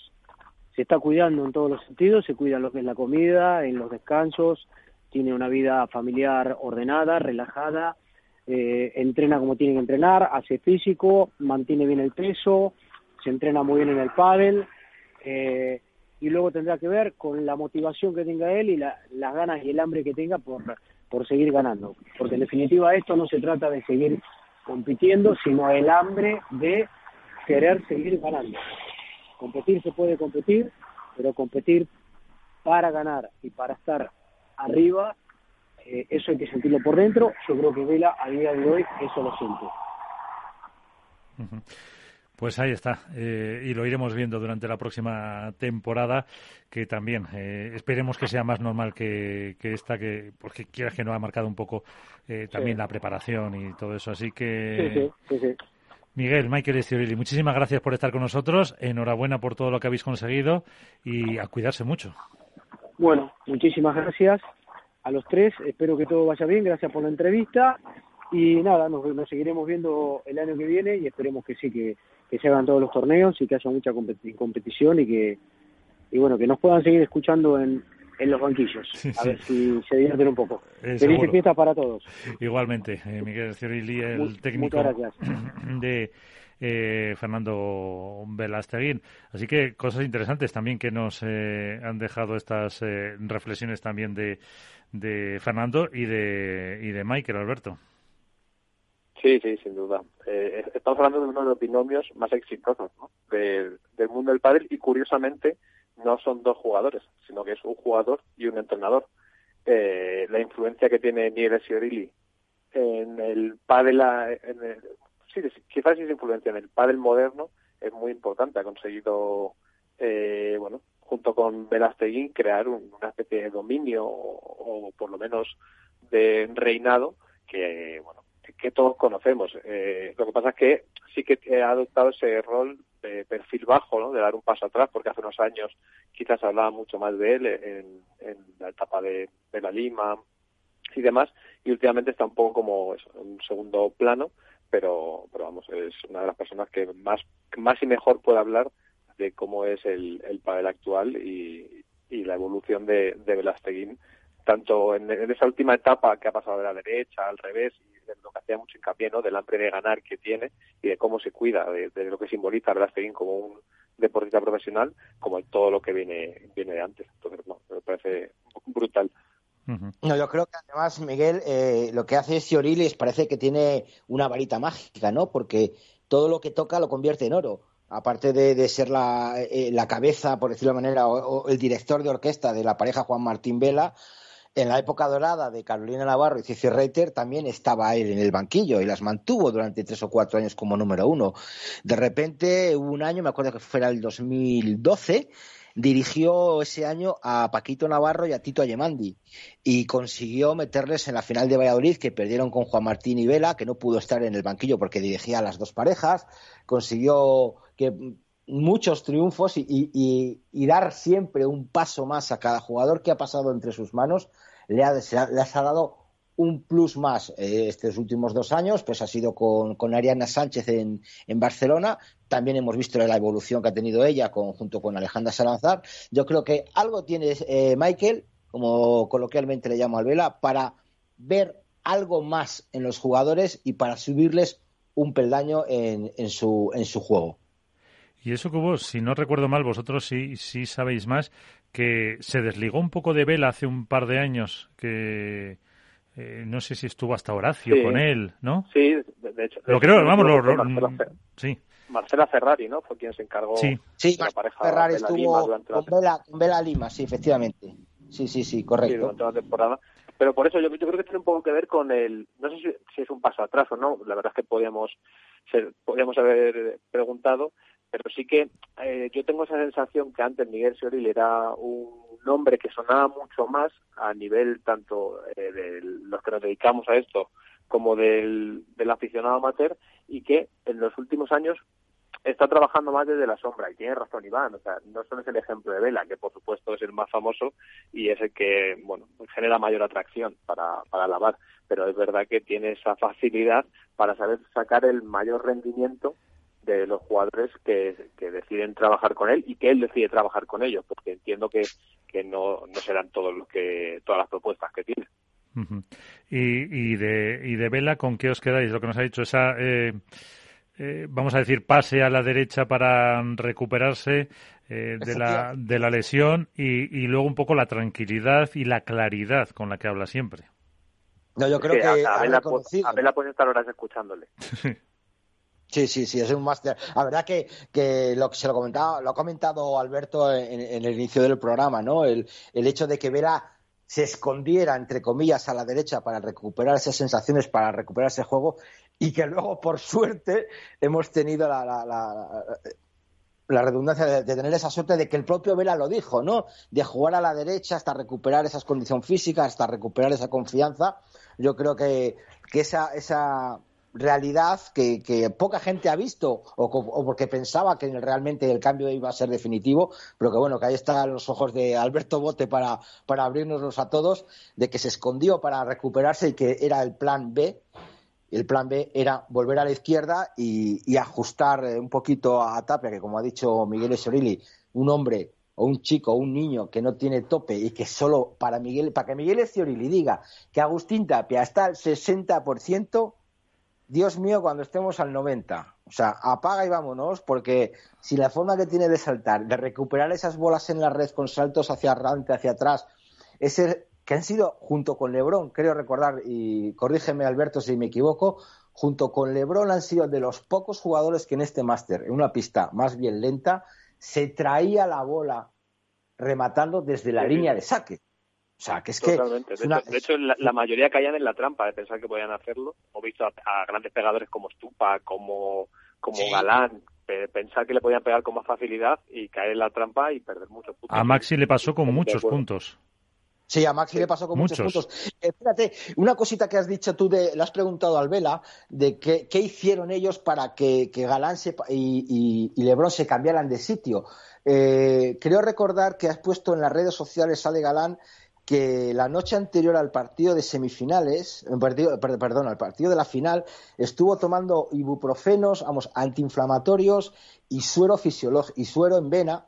Yo no sé cuál fue el problema, igual fue una gripe o, algo le pasó, que se encontraba muy bajo físicamente y tuvieron que decidir ese cambio de set en el, set, en el segundo set de puesto y, por supuesto, mm, Juan Lebrón dar un paso de, al frente de calidad, que es cierto que lo dio, que el partido de, de Juanito fue espectacular, cubriendo mucho a su compañero, pero yo creo que a lo mejor mm, ese cambio fue propiciado por mejor por el bajón físico que, le llegó en el peor momento del año a Ale Galán. Un año que, por supuesto, para la pareja número uno tiene que ser de ensueño. Yo creo que el haber perdido la final del máster no debe empañar el trabajo de, Juan Lebrón y Ale Galán este año, y pues, sobre todo también el de Manu, el de Manu Amat pero yo creo que el temporadón que han hecho Ale Galán hay que también remarcarlo y no solo centrarnos en los campeones. Creo que tenemos unos número uno, yo creo que para un buen rato y me encantará, me encantará sobre todo ver el primer encontronazo, el primer encuentro entre Juan Lebrón, Alejandro Galán, Fernando Verasteguín y el mago de San Luis, eh, Sancho Gutiérrez. Sí, habrá, habrá que, eso habrá tiempo, en marzo eh, empieza la temporada, porque además lo dijeron eh, durante la retransmisión, no sé si lo oísteis. Sí, sí, sí, dijeron que tanto Mario Hernando como Nacho Palencia insistió varias veces y Seba Nerón y Lalo, y Lalo que, que, hicieron que lo iban a hacer en, en, marzo. Y ya que daba el nombre a Lalo y a Seba, permitirme, compañeros, de felicitarle a los dos, porque yo creo que han hecho una temporada espectacular, sobre todo Nerone en el nuevo apartado de los micros. Creo que ha sido un descubrimiento total, que ya le conocían algunos, otros también le conocíamos, pero que para muchos aficionados ha sido un auténtico descubrimiento dentro del mundo de radiofónico, por decirlo de alguna manera, o, microfónico, que ha estado bastante bien, que es un gran jugador y, también, por qué no decirlo, un gran comunicador y además de la mano de, de Lalo, que, es la experiencia personificada con un micro, pues yo creo que, que han hecho un buen papel, han hecho un buen tándem y desde aquí mi, felicitación. Eh, si os parece, hablamos algo de las chicas, eh, que nos hemos centrado mucho en, aunque al principio sí hemos apuntado y con, con Iván, algo mm, de lo que ha sido el máster, aquí eh, se puede decir que ha sido, se ha cumplido el guion con el triunfo de Gemma y Lucía. Sí, claro. sin ningún tipo de duda, pero, pero, pero es que era el, era el devenir eh, del último, te iba a decir, último tramo, ¿no? Desde mitad de temporada para acá, eh, Gemma y Lucía estaban uno o dos peldaños por encima del resto de parejas. Y, y además es que eso retroalimenta el estado de forma por el que pasan y la confianza que se tenían mutuamente. Y, el juego que han demostrado, eh, no, no, sé, no, no, había una pareja, no había una sensación probablemente. Sí es verdad que en un partido concreto, que se lesiona a Ari y no queda definido muy bien qué va a pasar eh, hace tres, cuatro torneos, pero tanto Lucía, el paso adelante que ha dado para no ser una jugadora de derecha regular y fiable como era antes, sino para ser autoritaria, que era algo que a lo mejor echaba un poco en falta en su juego y sobre todo la evolución de Gemma para confirmar lo que lo que durante el 2018 eh, en algunos eh, picos de juego sí que era capaz de, de esbozar ese, ese revés dominador de los próximos cinco o seis años en el pádel femenino, ahora ha sido capaz de mantenerlo y de sostenerlo durante varios torneos. Y está a un nivel que es una barbaridad lo que está jugando Gemma Teire del revés por la capacidad que tiene de influencia en el juego y de abarcar pista, que eso es algo que en el pádel femenino no pasa mucho, que están los roles muy establecidos y, y no se da ese, esa situación. Entonces, bueno, sí, se ha cumplido lo, lo que lo que esperábamos. Lo que pasa es que en el pádel femenino, claro, este máster, más allá de la victoria de Gemma Lucía, que quizá dábamos un poco por hecha y que ellas mismas han reafirmado, todo ha quedado eclipsado no por, lo que hablábamos antes de, la despedida de Patti sin ninguna duda. Sin ninguna duda por eso, porque además no ha habido tanta tanta sorpresa y porque eh, el 5-0 aquel a convertirse en una derrota en el segundo juego contra las Ases eh, quizás eh, hacía más épica, si vale la palabra, la, la eliminación. Sí, bueno, yo mira, por, por dar un pequeño, un pequeño apunte a lo que estaba comentando Alberto de la evolución de Lucía y Yema, yo creo que parte de culpa la tiene eh, Rodrigo Ovide. Yo creo que la evolución que han hecho estas dos chicas desde que desde la llegada a Madrid, desde su traslado de Barcelona a Madrid, eh, lo que habrá visto Rodrigo Ovide para, para hacer ese cambio en estas dos chicas ha sido impresionante.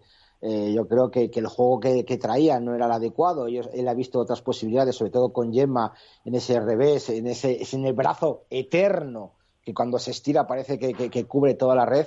Yo creo que es algo mencionable, ¿no? Y lo que comentáis del 5-0, yo creo que yo he dado al partido por perdido. O sea, yo ahí me digo, estas chicas, eh, por mucho que las quiera, porque yo tenía puesto en la porra un 2-0, un 2-1 para Alejandra y Ale, yo digo, estas chicas me van a robar la porra, me voy a perder el jamón.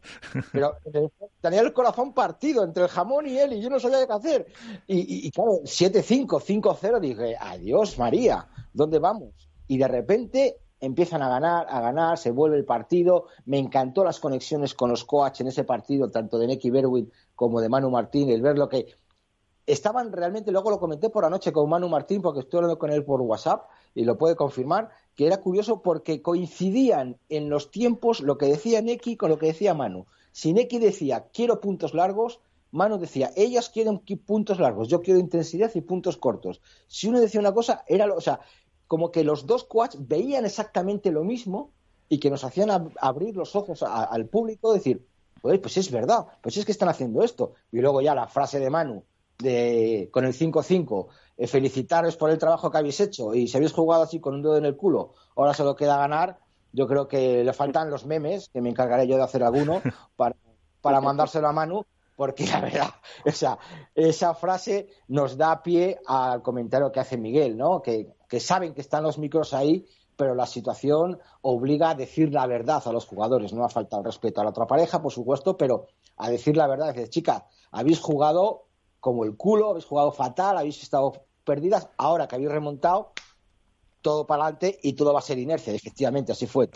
y se claro, que te juegas mucho como para andarte con remilgos y con buenas eh, palabras, o sea, por lo que te puedan decir. Y, yo lo contaba el, día que hablamos, eh, cuando lo puso la Federación Española, eh, y ponía el ejemplo de Pablo Lasso, precisamente en el Wizzing Center, que se han oído unas lasinas tremendas y sin cortarse en ningún momento. Efectivamente, por eso te digo que yo creo que los jugadores, los, entrenadores no saben que ¿eh? están, o si no, o si no quieren, o si saben que están, les da igual. Ellos tienen que ir a ganar el partido porque es su trabajo. Mm, ¿Qué dices, Alberto? Y, que hay que entender que al final eh, los entrenadores están metidos en el partido como los jugadores. O sea, si se pusiera un micro a pie de pista y se escucharan las barbaridades que muchos compañeros se dicen dentro de una pista de pádel, muchos aficionados alucinarían, porque los que, porque conocemos casos de jugadores que son, bueno, pues muy calientes, muy vehementes, y pero todo se engloba, pasa como en un partido de fútbol, de baloncesto, de cualquier otra modalidad deportiva, o sea, es algo habitual. Y los entrenadores que estén así es señal de que están metidos en el partido y que lo que es que lo que buscan es incentivar a sus jugadores. Y sobre todo lo que me parece que eso sí que hay que felicitar eh, a Vuelta del Tour eh, que lo haya incorporado después del éxito que tuvo en el campeonato de, España.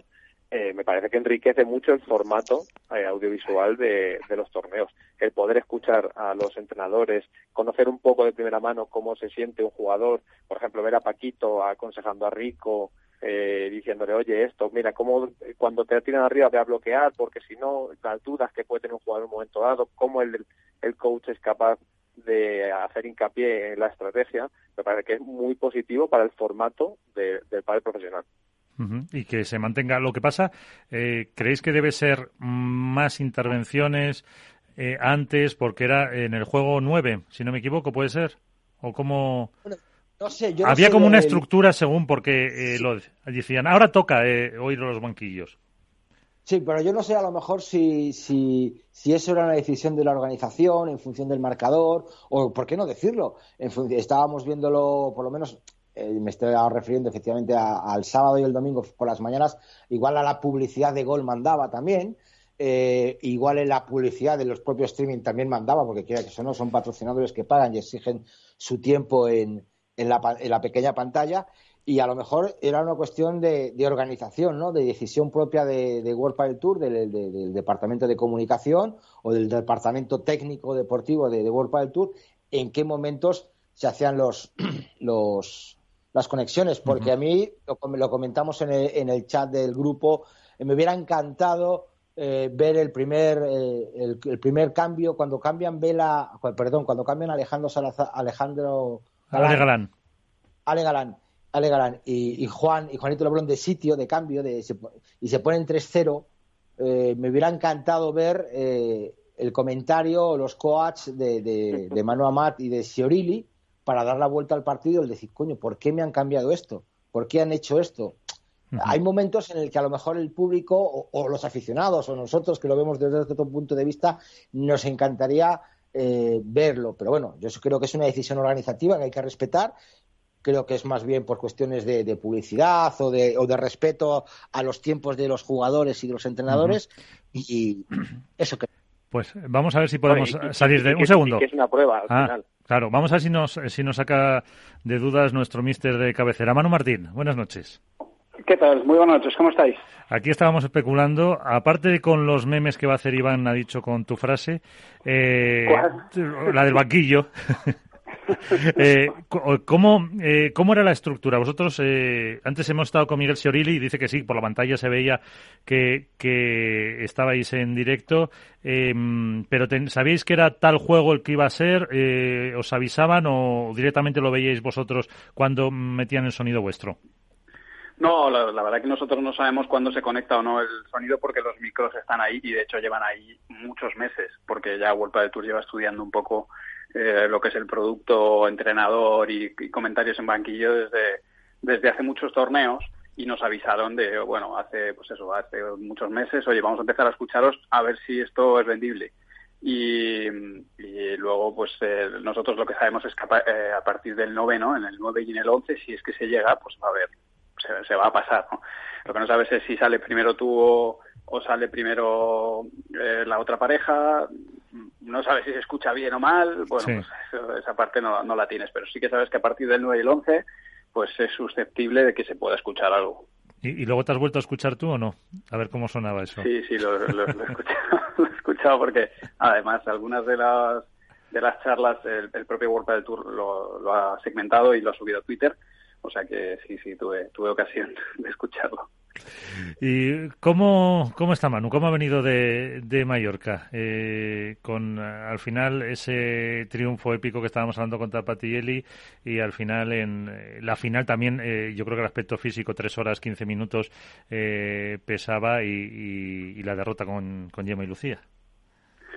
A ver, pues hombre, son, es agridulce, lo primero por porque si cuando llegas a una final pues obviamente intentas ganarla y bueno, pues el subcampeón siempre tiene eso, ¿no? Que el último partido pues lo, ha perdido y, bueno, siempre nos hubiera gustado ganarlo.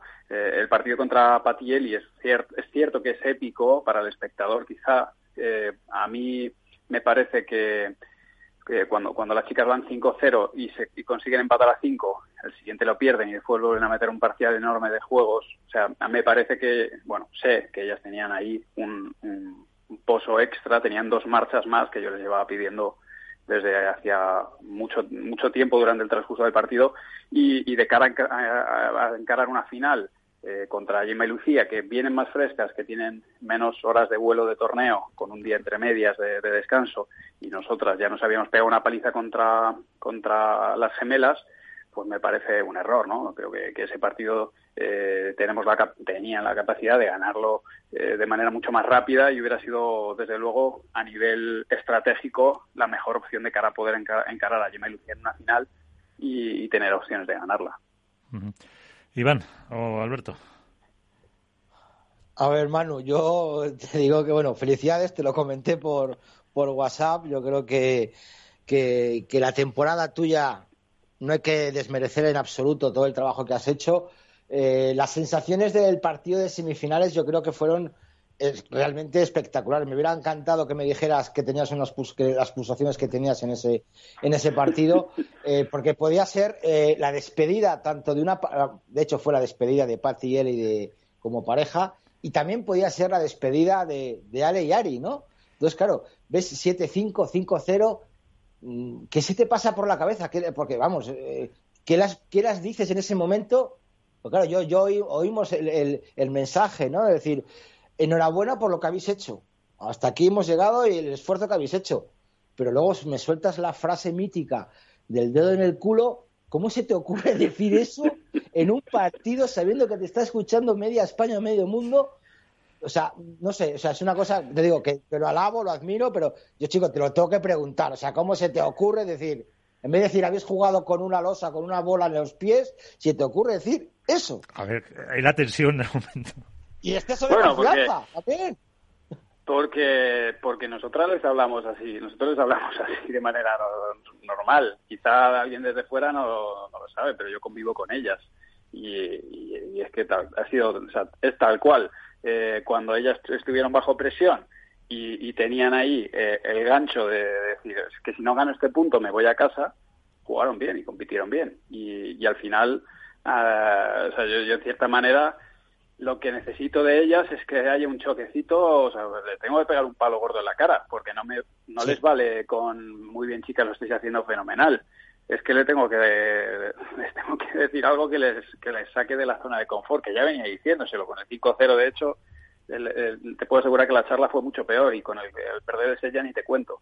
Entonces pues, hazte, la idea de que eso fue lo más suave que, que, se habló en el banco para que te hagas una idea no quiero no quiero saber entonces lo, lo, lo, más fuerte no pero tú Efectivamente, ¿tú crees que te has despedido ah, después de perder la, final? Yo creo que el partido de Gemma Triay fue realmente increíble, el cómo cubría la pista, el cómo cubría la red, el cansancio que ha dicho Miguel de tus jugadoras.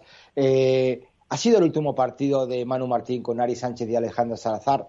Me refiero no como, como pareja, lo sabemos que sí, pero ah, dirigiendo alguna de las dos, ¿vas a dejar de dirigir alguna de las dos? Bueno, al final esto es un poco lo que hablábamos eh, hace un par de programas. Eh, no hay que olvidar que nosotros pues somos empleados de, las jugadoras, de cierto modo. No, soy yo quien decide, o, en líneas generales, no soy yo quien decide entrenar a, una jugadora, así que normalmente es, al revés, ¿no? Es la jugadora o el jugador el que, el que elige un entrenador. Entonces, ahora mismo, pues eso, la pelota está en el tejado de los jugadores que van a comunicar sus futuros proyectos, tanto, tanto con jugadores como entrenadores, así que pues de momento no, no me corresponderá a mí el hacer esa comunicación, pero entiendo que, se hará en breve por parte de, de ambas partes. Alberto. muy buenas, Manu, ¿cómo andas? Muy bien, ¿cómo estáis? Muy buenas. Eh, ahora que acaba la temporada, ¿qué, ¿qué análisis haces de la pareja? O sea, ¿qué, cómo, ¿cómo puntúas a, la pareja una vez que ya ha finalizado la temporada? Y, y el trabajo que has, que has podido desempeñar. ¿Cómo, cómo puntúas tanto a nivel de Aleyari como el tuyo personal? Bueno, yo creo que el trabajo ha sido bueno, o sea, obviamente ha sido muy bueno, no, no estamos hablando de, de, cualquier cosa, pero, pero es eso, al final cuando tienes opciones de, sea, si hubieran sido pareja dos y sin, sin ninguna opción, eh, pues eh, de alguna manera como que, bueno, te haces a la idea, ¿no? Pero cuando, cuando realmente tienes a tiro el número uno, lo hemos tenido en muchas ocasiones, eh, tanto en esta temporada como en la anterior, y cuando ha estado ese número uno, y cuando lo hemos tenido, la verdad que ha habido momentos en los que eh, ha, sido un poco una losa, ¿no? El, tener a tiro el objetivo por el que estás peleando. Yo lo puntúo muy bien, creo que obviamente han hecho un gran trabajo y he intentado también, eh, tanto Miguel como yo hemos intentado hacerlo, dar el máximo. Sí que me ha faltado el, eh, competir bien en algunos momentos bajo presión. La presión esto es algo que solamente lo, saben los, los, grandes jugadores, ¿no? Y, que ensalza a algunos jugadores y jugadoras que han sido número uno durante muchos años seguidos. Y es que el ser número uno es un peso porque entras al partido, eh, y no tanto a los partidos eh, en rondas finales, sino entras a, unos octavos o a unos cuartos con una presión muy grande de responsabilidad. Y, eso es lo que he sentido en algunos momentos que, ha faltado a la pareja, el trabajar bajo la responsabilidad de, bueno, pues de de ganar esos partidos contra parejas que no tienen ninguna presión porque porque por ranking eh, solamente tienen cosas que ganar y ha habido partidos que podrían haberse ganado en esto en esta situación y, creo que hubieran sido clave. Yo quería preguntarte una cosita. Tú has, disfrutado de, Ari este año como pareja y, y, Ari ha estado entrenando con, con Miguel Esciorili. Eh, ¿Te ha llegado algo de enseñanza? ¿Qué has aprendido de, de Miguel Estorili de la mano de, Ari Sánchez? Bueno, a ver, la verdad que trabajar con Miguel es una pasada para mí. Cada vez que el hecho de trabajar con, parejas así, ¿no? A la distancia tiene, tiene aspectos, por supuesto, negativos por el hecho de, precisamente de la distancia, pero, pero lo bueno que es que aprendes mucho, ¿no? Con, un compañero como Miguel. Y, y al final, eh, de, Miguel, eh, no, solo de manera directa a través de Ari, sino por las charlas con él y, por el trabajo de preparación de, los torneos y de cada uno de los partidos, pues aprendo, he aprendido muchísimo, sobre todo de la parte mental, del juego mental. Miguel es un, es un entrenador con mucha experiencia en ese aspecto, o sea, creo que debe ser el entrenador que, junto con Horatio, que más partidos ha estado ahí sentado en un banco. Y, y claro, él maneja muy bien toda esa parte emocional y mental de los partidos de lo que no es solamente pádel, ¿no? Sino de lo que son eh, pues eh, cosas como lo que os decía ahora, el ranking, los puntos, eh, la situación estratégica de cara a en, medio de la temporada. Y, toda esa parte, pues Miguel la trabaja muy bien y a mí me ha servido mucho para, para entender y, o incluso pronosticar algunos resultados que pueden suceder precisamente porque el jugador cuando entra a la pista eh, lo ideal y lo que intentamos es que solo piense en golpear a la pelota y, ponerla donde se tiene que poner, pero muchas veces está pensando en otras cosas que no son solamente el golpear a la pelota, sino los resultados, los sponsors, eh, los premios, el ranking, y eso es lo que al final, bueno, pues acaba pesando en, muchos aspectos eh, durante la temporada. Y hay veces que los propios jugadores tampoco lo tienen en cuenta, quizás. Y deberían. Sí, eh, a veces sí, a veces no lo tienen en cuenta y otras veces lo tienen en cuenta demasiado. o sea, hay, que, hay un momento en el que tienes que pensarlo y otro momento en el que no lo puedes pensar. Y tienes que tener eh, de alguna manera el foco muy, muy en el próximo paso. No, no puedes mirar 10 pasos más allá porque te entra agobios. Igual que si tienes la remontada del otro día con 5-0 abajo, si lo piensas en el global, pues, pues obviamente esto, esto no lo levanto. Pero si empiezas a pensar en el siguiente punto y, y simplemente en el siguiente golpe, dónde poner el siguiente golpe y mover las piernas, pues cada paso te va llegando al siguiente. Y ahí es donde luego cuando te paras dices, ostras, que hemos levantado un 5-5, que es lo que les decía en el 5-5. Va, guay, lo habéis hecho muy bien, pero porque habéis estado bajo presión solamente pensando en sobrevivir punto a punto. Entonces ahora os, ponéis a pensar en lo que hemos hecho y, se pone 5-6. Era justo lo que, lo que yo quería decir que evitáramos, ¿no? Sí. Luego lo hicieron bien pero ahí es el, problema que, suele tener el jugador. Porque a lo mejor el, ver que en algún momento de la temporada se puede conseguir el número uno, eh, no lo digo en este caso, sino a lo mejor incluso en otras temporadas, ¿a los jugadores realmente les da, entre comillas, vértigo, Manu? Pues tienen, tienen dos opciones, en realidad. Eh, una es una extra de motivación y otra es, eh, es el miedo, ¿no? De, fracasarlo, de, fracasar ahora que lo tienes a tiro. Y esto, esto con los psicólogos lo trabajamos mucho y es mirarlo desde la exigencia o desde la excelencia. Entonces, eh, tú puedes mantener tu objetivo y, seguir trabajando, tratando de ser la mejor versión y decir, bueno, pues que los resultados vendrán si trabajas bien. Y otras veces es cuando dices, ostras, por fin lo tengo a tiro, y esto es algo que nos ha pasado a todos en muchos aspectos, y te centras demasiado en, querer conseguirlo ya y te genera ansiedad porque lo quieres ya, claro. Entonces sí, te pueden pasar las dos cosas y, ahí es muy importante, por una parte, el trabajo psicológico y, el hecho de tener un psicólogo en el equipo y por otra también la, veteranía o la experiencia ya de, saber que, bueno, pues que, las temporadas son largas, que, es complicado, que pueden aparecer parejas que te pegan un resultado de, un revolcón y, se te complica y bueno, pues eh, forma parte también del aprendizaje del deportista. Alberto. Oye, Manu, eh, hace un par de semanas, eh, y aunque ya nos has dicho que no te corresponde a ti anunciar, lógicamente, cuáles serán los futuros proyectos, sí que eh, hablaste un poco de que quizá el 2021 era la temporada en la que crecieras profesionalmente en el ranking masculino, ¿no? Que, que te hayas especializado en el femenino en los últimos años y quería saber si ya tienes algo eh, concreto, si ya conoces cuáles van a ser los proyectos masculinos que vas a tener en 2021 y si, bueno, si quieres darnos algún tipo de pista, ya que no vas a decir cuáles son. Bueno, eh, a ver, todavía, bueno, todavía no, a día de hoy no, no tengo cerrada la masculina, he estado a punto de cerrar eh, una o dos parejas, pero, pero bueno, al final eh, ha surgido por, por los cambios y movimientos que ha habido. Y eh, sí que de momento empezaré a trabajar con Peter Alonso la, la próxima temporada. Eh, es el, primer jugador que, que tengo asegurado y, y, luego hay una pareja que, bueno, que en concreto pasado mañana eh, veré si, si la cerramos y bueno, ya se, encargará de ellos. La verdad que en ese sentido, o sea, mira que a veces eh, peco de, tener mucho protagonismo como entrenador, pero en, ese tipo de cosas me gusta que sean ellos porque, bueno, pues un poco por lo que os digo, que primero porque eh, soy, unas, soy un contratado ¿no? del jugador y segundo porque los jugadores tienen entrenadores que, que lógicamente cuando cambian de uno a otro, pues la cosa debe llevar su ciclo y, comunicar como corresponde. Entonces, precisamente por eso intento ser cuidadoso para, bueno, pues al final son colegas de profesión y, las cosas deben llevar su curso. Sí, sí vamos. Una, una última pregunta. ¿Qué fue la primera palabra que dijeron las chicas en el vestuario después de levantar el partido con Tapati No me lo creo, es increíble o es acojonante. Pues estaban llorando. no te sé decir ni siquiera qué fue lo que estaban llorando sin más eh, tal cual. No recuerdo ni siquiera o sea, creo que hablé yo. No, no sé qué fue pero algo así como eso lloraban solamente. Porque luego la parte sentimental de, de, haber despedido a dos grandes jugadoras como Patti y Eli también hizo pesar y todo, ¿verdad? Hay que felicitar a tu equipo por el detallazo que, tu, que tuvieron tanto Alejandra Salazar como Ari Sánchez de permitir, no de permitir, no de, de, ceder el trono de la entrevista a, a, las perdedoras en este caso y el mero hecho de que luego en su entrevista personal apenas eh, comentaron nada del partido, sino se dedicaron a, alabar el trabajo de, de Patti Eli y toda su trayectoria.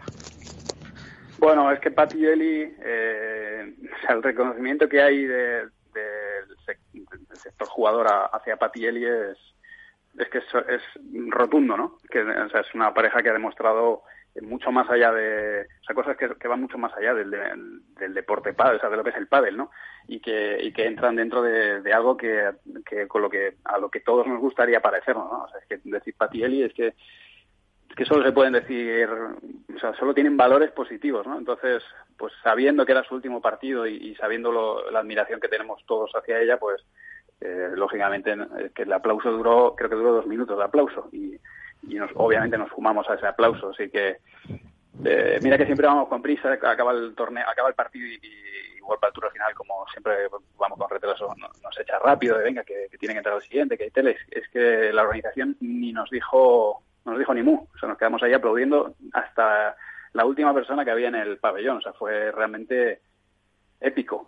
Solo he vivido un aplauso como ese y lo recuerdo a, a, a contra Juan Ibela en Valencia, que fue algo igual, eh, no sé, dos minutos de aplauso. Y, y, bueno, pues son de estos momentos que merecen, o sea, se lo merecían. Ese, ese momento era de ellas. Pues eh, con eso nos vamos a quedar. Eh, Manu Martín, muchísimas gracias por acompañarnos una temporada más. Antes de despedirte, eh, tenemos novedades, eh, tenemos eh, nuevos vídeos en redes sociales, por, por cierto, muy chulos de la llegada a, Menorca ahí con, con Juan Alday también. Pero que, recuérdanos. Sí, por supuesto. Muchas gracias. En, YouTube es eh, Mejora tu Padre, lo podéis seguir. Podéis seguir tutoriales y, un poco detrás de las cámaras de los torneos. Y en arroba manumartin83 en, en Facebook, Twitter, Instagram, pues ahí, ahí lo podéis seguir. Muchas gracias por, por, la, por la ayuda que me dais. Y aquí estará siempre tu espacio, tu hueco. Y lo dicho, muchísimas gracias eh, por todo. Y si no hablamos antes, felices fiestas. Y a la vuelta prepárate que en marzo ya, ya empezáis y la pretemporada justo después del Roscón de Reyes ya tienes que ponerte en marcha. Sí, sí, yo empezaré. De hecho a partir del 28 de diciembre ya empiezo a, a, a, mover a los jugadores. Así bueno, eso es el día, eh, ese día es el de los inocentes, a ver si no se lo van a creer. Inocentada, efectivamente. Alguno no viene, ya te lo digo yo. Seguro. Pues Manu, muchas gracias. A vosotros, un fuerte abrazo, gracias. Pues eh, chicos, eh, prácticamente ya vamos a poner enseguida el punto final a este programa en el que hemos tenido, pues eso, a los eh, protagonistas de, de este máster y no sé si queréis alguna reflexión sobre las chicas que nos habíamos quedado, sobre lo que ha dicho eh, Manu, Iván.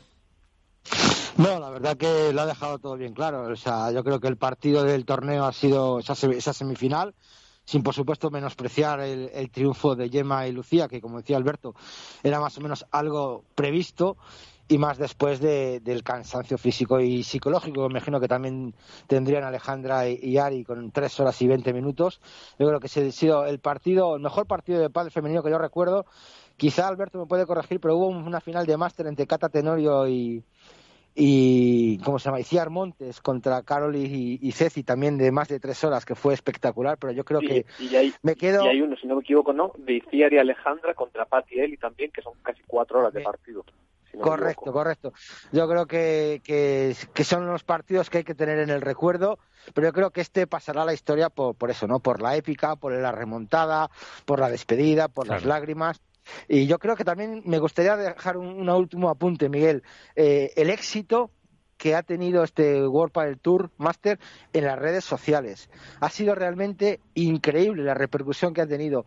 Todas las redes sociales, desde Instagram a Twitter, yo estoy realmente emocionado y contento porque, vamos, se me ocurrió poner un tuit de, y lo, y lo quiero decir en mi Twitter de contrapared de, de Patti y él y dándole las gracias y llevo más de 100.000 interacciones en ese solo tweet. Yo creo que demuestra lo, la grandeza de esas chicas, eh, el cómo funcionan las redes sociales con el mundo del pádel y que por favor que no nos olviden y no nos dejen a un lado y que sigan contando con nosotros. Por supuesto que sí. Eh, Alberto, ya casi lo de Iván ha sonado despedida, así que te dejo a ti. Sí, sí, totalmente. Eh, no, a ver, un poco de... Para mí es, es una pena que el 2020 no tenga continuidad en el 2021 sobre todo en el ranking femenino, porque creo que ha sido eh, la temporada más igualada en los últimos años y tenía cabida una temporada más eh, con ese a nivel aficionado, ¿no? Un poco eh, esa disputa entre cuatro o cinco parejas con, con posibilidades de ganar cada torneo y de aspirar al número uno. Eh, creo que con los cambios de pareja que va a haber se va a romper esa paridad que había y esa capacidad de tener diferentes campeonas casi en cada torneo y que haber un dominio claro de, si no, no de una pareja, sí de dos, probablemente. Entonces, bueno, me quedo con esa sabor agridulce de que es una temporada 2020 muy positiva para el crecimiento del pádel femenino, pero que quizá en el 2021, pensando en el deporte, lógicamente, sería, sería mejor. ¿Y qué dos parejas y, serían, bueno, Alberto? Eh, bueno, yo, yo, creo que la hipotética pareja de Tria y, y Salazar tiene pinta de, de poder eh, ejercer una hegemonía bastante potente y si las marcas consiguen recuperar la versión de 2019 eh, son candidatas a todo porque se lo ganaron en 2019. También es verdad que en 2020, aunque ha sido un ras muy corto este tres torneos temporada, uh -huh. sí, apenas han tenido oportunidad de, de, demostrar lo que fue 2019, pero para mí esas si de confirmarse la, la unión de Tria y Salazar y las Martas para mí son las dos eh, favoritas eh, al, dominio. Pues ya te digo, eh, ese es para mí el, el pero, ¿no? Como, como aficionado al padre. El ranking masculino, pues que está todo por construir. Va a ser un poco todo, todos contra Ale y, Juan, ¿no? El 2021, la sensación. Pues de eso tendremos tiempo para hablar hasta marzo que empieza la temporada. Pues eh, Alberto Bote, la dormilona de As, Iván Hernández contra Paredes, muchísimas gracias eh, por compartir estos eh, minutos, estas casi dos horitas de programa y hasta la próxima. Hasta la próxima. hasta cuando nos diga Capital Radio y si no, felices fiestas. No, hombre, no, hombre, la, semana que viene estamos. Así ah, que tenemos que hacer el programa. claro, bueno, si, si no estoy es que me ha tocado la lotería horas antes. O sea, ya aviso. Vale. Pues ya sabes lo que tienes que hacer, comprar. Eso. Luego hablamos. Bueno, un abrazo. Chao. chao, chao.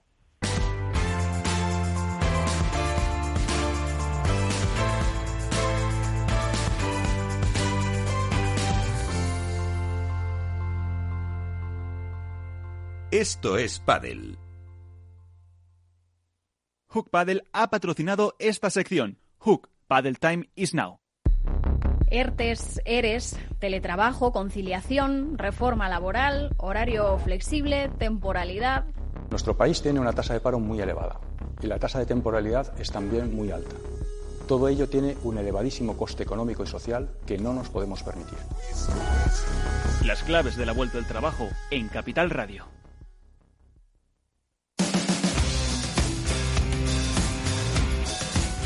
Pues nos vamos, eh, vamos a poner ya punto y final a este programa. Como siempre, lo hacemos eh, con el portazo, la despedida, el cierre que nos da el mangazo Tolili. En Facebook, en Twitter o por Instagram.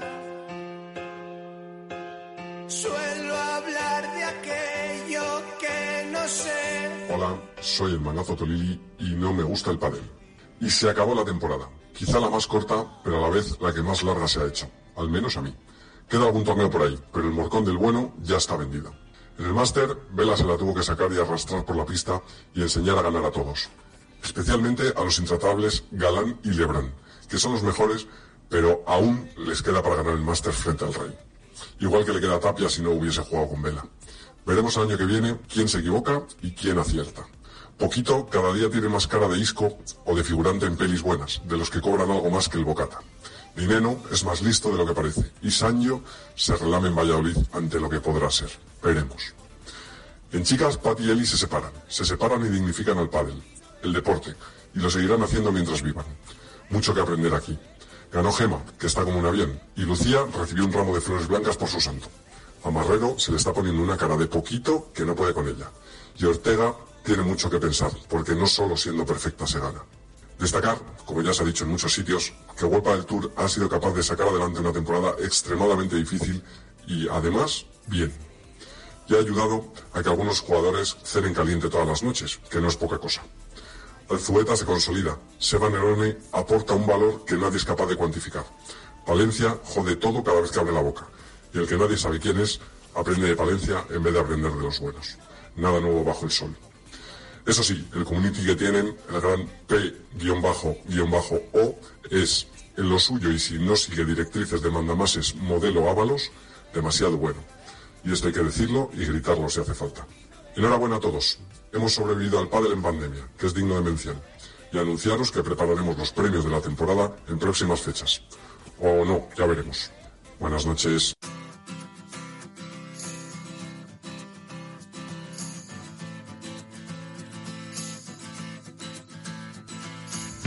Pues nos vamos, ponemos punto y final a este programa dedicado al Master Final con los eh, ganadores, todo lo que pasó en Menorca.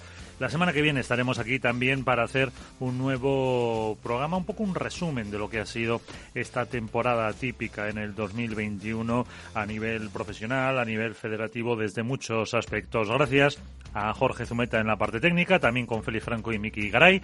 Nosotros el consejo de siempre, añadido ahora uno, cuídense y jueguen mucho. Hasta el próximo. Adiós.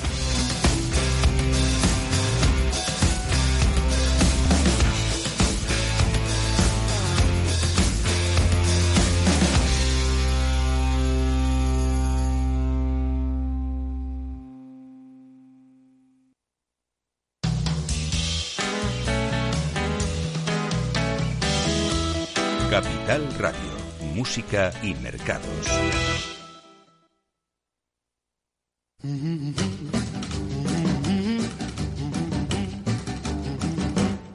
Well, she's my sweetie pie and the love of her soul. Well, she's my sweetie pie and the love of her soul. Well, she's the sweetest in the world and she's my steady girl cause she's my sweetie pie.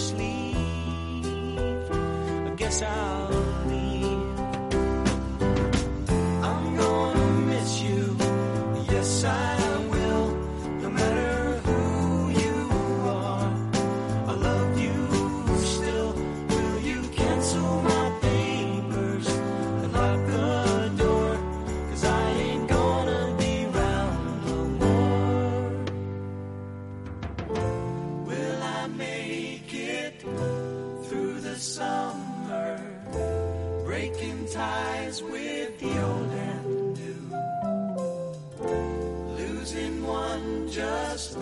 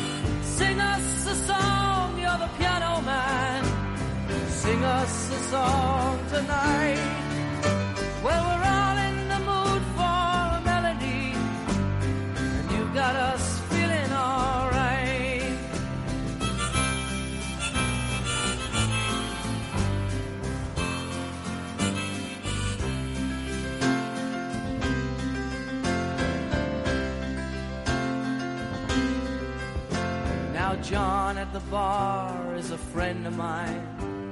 He gets me my drinks for free. And he's quick with a joke or to light up your smoke. But there's some place that he'd rather be.